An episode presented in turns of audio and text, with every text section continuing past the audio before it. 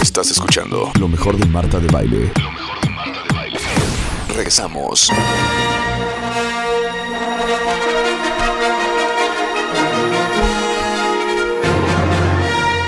Ella es Mayra González, actual presidenta y directora general de Nissan Mexicana, la primera mujer en dirigir una operación de Nissan a nivel global.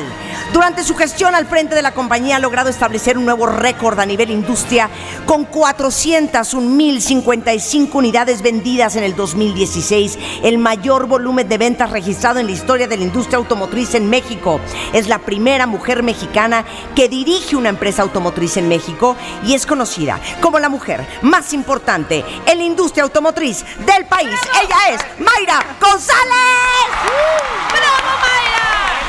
¿En Queremos qué un programa coche, te han presentado de queremos esta? un coche, queremos un coche. Queremos una prueba de Pero manejo. imagínate, y Mayra no vino con las manos vacías. Mayra no vino con las manos vacías. Traemos 10 cochecitos en llavero, ¿cómo no?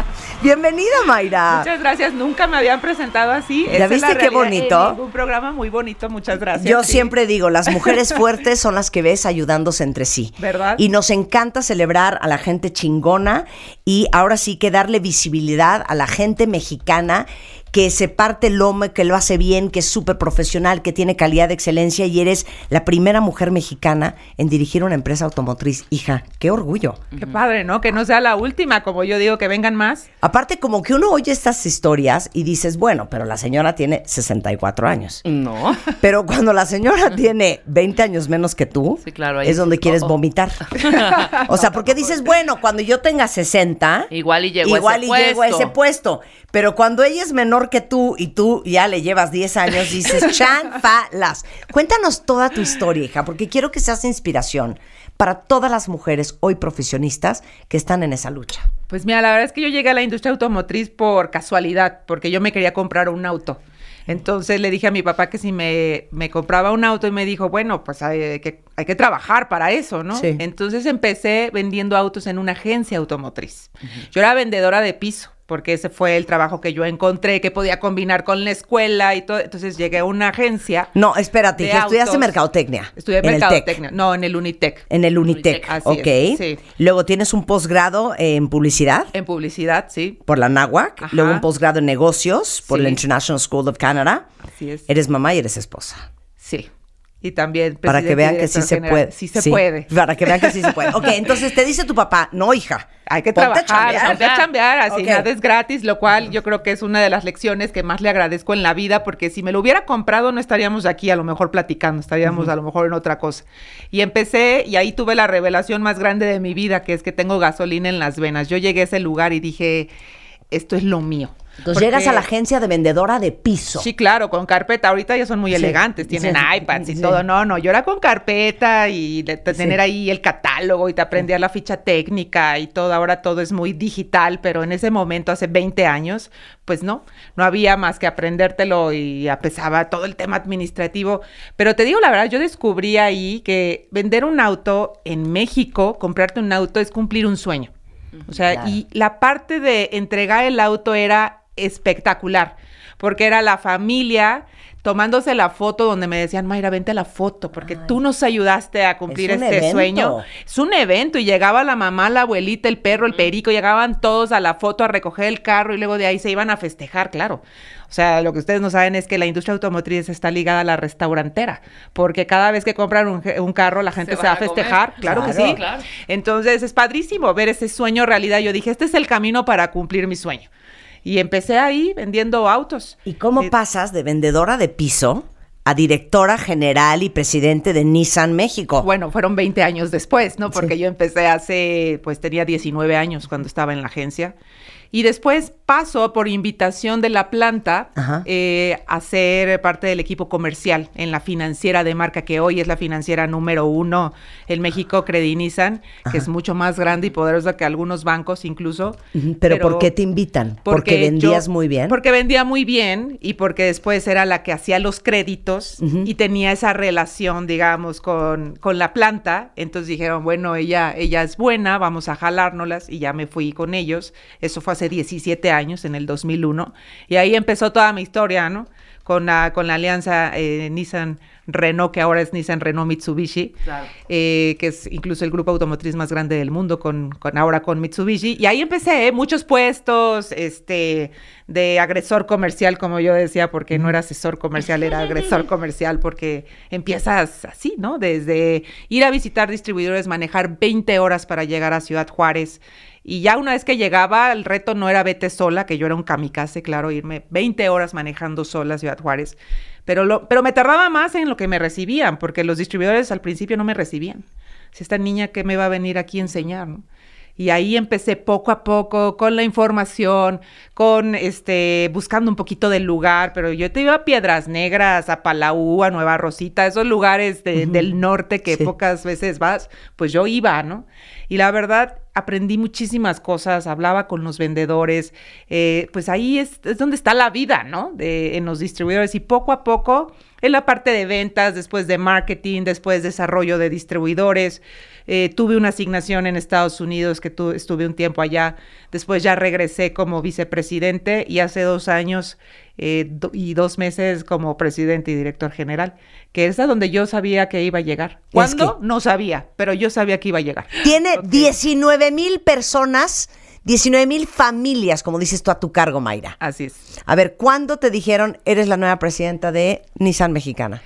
Pues eh, me habían dicho que iba a haber cambios en, eh, a nivel global y que si yo estaba de acuerdo en que me propusieran como, como el sucesor sí. de, del que era mi jefe que se fue a China uh -huh. y me dijeron, oye, ¿cómo, cómo ves? Y yo, pues, eh, pues sí, ¿no? Voy, ¿no? Y ya pasó el tiempo y después como dos semanas estaba en un desayuno y me habla el que era mi jefe anterior y me llama y me dice, oye, Mayra, quiero ser el primero en decirte que vengo saliendo de la Junta de París, en la Junta Global de la Alianza de Recursos Humanos, y todos acaban de acordar que tú vas a ser la primera mujer llevando la cuarta operación más importante del mundo en Nissan, que es México. Eh, ¿Estás lista? Y yo, pues no, pero voy a aprender y lo voy a hacer bien y también no estaba lista para muchas etapas de mi vida, pero lo voy a hacer y, y, aquí es donde puedo demostrar que los mexicanos y que las mujeres somos capaces de tener este puesto. Para todas las mujeres que te están escuchando, que todavía batallan por el hecho de ser mujeres en industrias que son mayoritariamente masculinas, Sí. o en un país en general que todavía tenemos una gran cultura machista, sí. ¿cuáles fueron tus grandes retos y tus grandes aprendizajes? Yo creo que uno es que te la tienes que creer. Y por lo menos si vas a morir, pues muérete en el intento.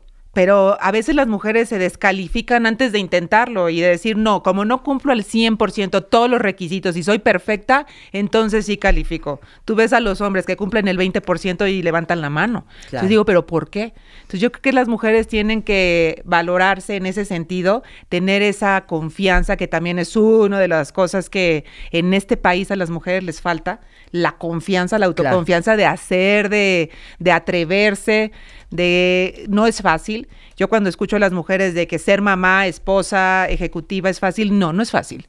Pero lo tienes que intentar y tienes que tener la fórmula que a ti te funcione en cuestión de ayuda, porque las mujeres maravilla no existen, claro. pero busca una fórmula que te permita, es una inversión para ti y para tus hijos. Y yo creo que también, como dices tú, eh, yo también estoy de acuerdo con que no la tenemos que creer y ese es nuestro principal problema y ese es nuestro gran obstáculo. Eh, estar dispuesta a pagar el precio que se tiene que pagar y hablando específicamente de ser competitiva en, en, pues en un país en donde todavía estamos peleando por la igualdad profesional sí. y de ingresos eh, con los hombres, es si se ríen de ti, si no te dan la cita, si te cierran la puerta, si te tiran a loca, si no te pelan porque eres mujer y peor si estás bonita, pues son cosas que tienes que tragar y apechugar. Pues sí. Y además en una industria de hombres, pero te digo la verdad, yo nunca me di cuenta que yo era la única mujer. Porque a mí nunca me dijeron en mi casa que porque yo era mujer podía calificar para ciertas cosas o me tenía que dedicar para unas y no a otras. Yo competía como cualquier otro. O sea, yo era una más del grupo Y hasta que alguien me dijo, oye, ¿te das cuenta que eres la única mujer? Hasta ese momento yo como que caí en cuenta y yo, so what, yo sentada en una mesa con puros hombres, no era de, ay, es que soy la única, era cómo me voy a fregar a todos estos, ¿no? Porque yo tenía que vender más, yo tenía que dar mejores resultados, porque yo podía demostrar, porque yo tenía el talento y yo lo creía, a mí me lo enseñaron en mi casa tal cual, ¿eh? Así me dijeron, tú puedes ser lo que tú quieras siempre y cuando seas la mejor. ¿Cómo estás formando a tu hija de cuatro? Yo creo que de la misma manera que a mí me formaron. Y sobre todo que para ella es más fácil porque ella lo ve con el ejemplo de todos los días. Y ella dice que las mamás trabajan y que las mamás viajan. Y cuando estaba en este tema de ¿y qué quieres ser de grande en la escuela? Se voltea un día y me dice, mamá, pero ¿por qué tengo que ser una cosa? Yo quiero ser dos. O sea, yo quiero ser veterinaria y quiero ser maestra. Yo no solo quiero ser una. Y yo volteo y le digo, pues claro, tú puedes ser lo que tú quieras. Oye, que si quieres ser mecánico, tú puedes ser lo que tú quieras. Entonces, eso es las no no este no nos enseñan a competir y las mamás tenemos que formar líderes en la casa con el pensamiento, con el ejemplo, con la mentalidad, con porque desde chicos, ¿cómo no cómo vas a competir? No, claro que vas a competir y vas a ganar, ¿no? No nos enseñan a competir, por eso las mujeres llegamos y ay, es que cómo voy a decir que quiero ganar igual y cómo les voy a decir que quiero ese puesto, van a decir que soy una aborazada. Eh, pero pero ¿por qué? Claro. Oye, sabemos todos que parte de la gran preocupación de muchas mujeres es que si eres competitiva, que si eres eh, un reto, que si eres eh, una amenaza para un hombre, las probabilidades de que tengas una buena vida de pareja son casi nulas, ¿no? Y tú eres felizmente casada. Sí, yo creo que hay que quitarle el drama a la mujer exitosa, ¿no? De que, ah, no, claro, es exitosa porque es divorciada, no, sí, nunca tuvo hijos, no, porque, solísima. tiene, tiene tres, tiene tres gatos, ¿no? Este, inclusive porque tuvo sus que veres con aquí. Ah, claro, por supuesto, no, eso también. No fue por méritos propios. Y no, y el tema no es que te cases, es con quién te cases. Además. Que hace toda la diferencia. Yo tengo la gran fortuna de estar casada con un hombre que es el 50% del equipo y que si él también no hiciera su parte en la sociedad que somos, pues la verdad es que esto no funcionaría y él es mi mejor este apoyo, mi mayor porrista, porque también tengo dudas y también tengo miedo y también hay días que digo, híjole, empiezo como que a tambalear y él me dice, a ver, a ver, mi reina, así relájate, enfócate, e, es esto, esto, esto, y ya, otra vez, él es el que te empuja, ¿no? Entonces, ves a la, a la inversa muchas parejas donde te hunden.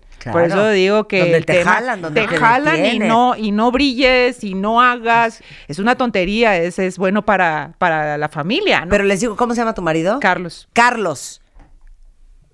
Es un ejemplo para todas ustedes que dudan de que sí hay hombres allá afuera que celebran y aman y admiran y apoyan y sobre todo son, son grandes impulsadores de la fortaleza femenina.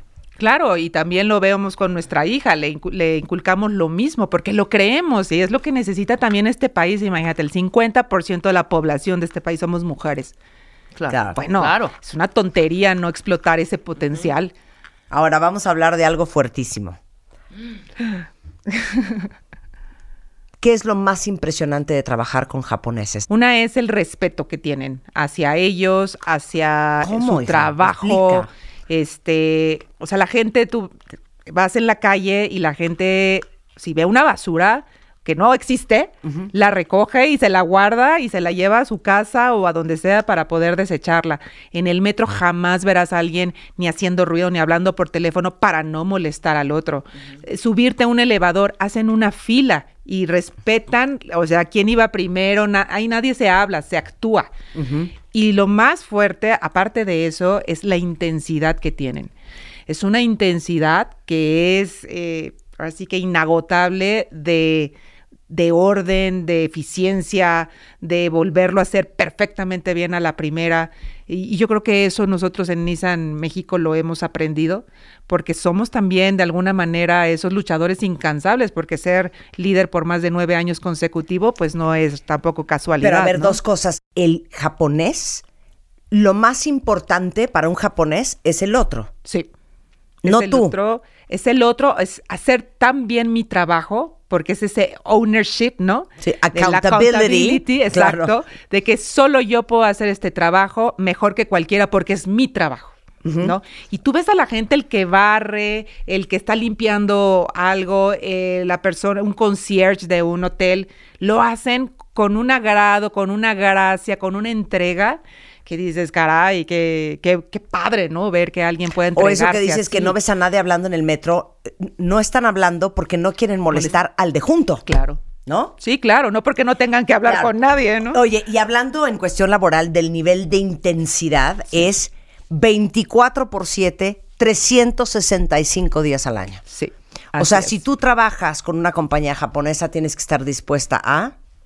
pues a trabajar muy fuerte y sobre todo como más que japonesa somos una empresa global, ¿no? Y tenemos operaciones en todas partes del mundo. Entonces a lo mejor aquí en México, incluso por el cambio de horario, hay juntas que tengo de la una de la mañana a 5 de la mañana. No te voy a decir que diario, pero sí, requiere ese Y tipo tienes de que estar dispuesto. Y tienes que estar ahí y Y te pueden en la llamar el sábado a las videoconferencia. 11 de la noche. Claro, por supuesto. Y Y, en tienes que domingo estar y ahí. en vacaciones y todo. Y eso no significa que no entendamos el tema del, ni- del, del, eh, balance de vida, simplemente que es lo que necesita el negocio. Y tú tienes que estar ahí. Y la verdad es que yo vengo de la cultura del esfuerzo. Yo no conozco otra fórmula de éxito. Mientras Sí. más trabajo, mejor me va. Claro, ¿no? Entonces, eso es lo que también necesitamos entender. Entonces, es el ADN que tiene Nissan. Somos guerreros. Pero eso es impresionante, porque nosotros que cómo discutimos cuentavientes de esto nuevo, de que no, pero es que yo quiero irme a hacer clases de yoga a las Oye, Marta, 5. pero me tengo que ir a las 5 porque tengo clases. ¿Qué pasó, hijo? Pues ¿cómo? Voy a ir a pasear a mi perro. Una cosa es flexibilidad, que sí, Sí. la tenemos, pero la otra que también hay cosas que el negocio no va a poder esperar porque no se puede. Es Claro. como parar la planta después de que producimos un vehículo cada 34 segundos. Es, espérame tantito, ahorita vengo. No, espérate, se me para la planta. Claro, claro, Claro, Y yo creo que para muchos que están en ciertas industrias lo entendemos. Nosotros que estamos en medios en producción, entendemos muy bien que no hay sábados, no hay domingos, Si no vas hay. al aire, vas al Oye, a mí no me, punto. a mí no me marques después de las 10 de la noche, o yo no recibo los mails antes de las 5 de la mañana. Pues, ¿cómo crees? Es de partirse el alma. Pero ¿sabes qué? Que lo disfrutes. Claro. No que lo también. sufras. Yo 100%. lo disfruto todo. Me dicen, ¿cuándo paras? Nunca. ¿Por qué? Porque me encanta lo que hago.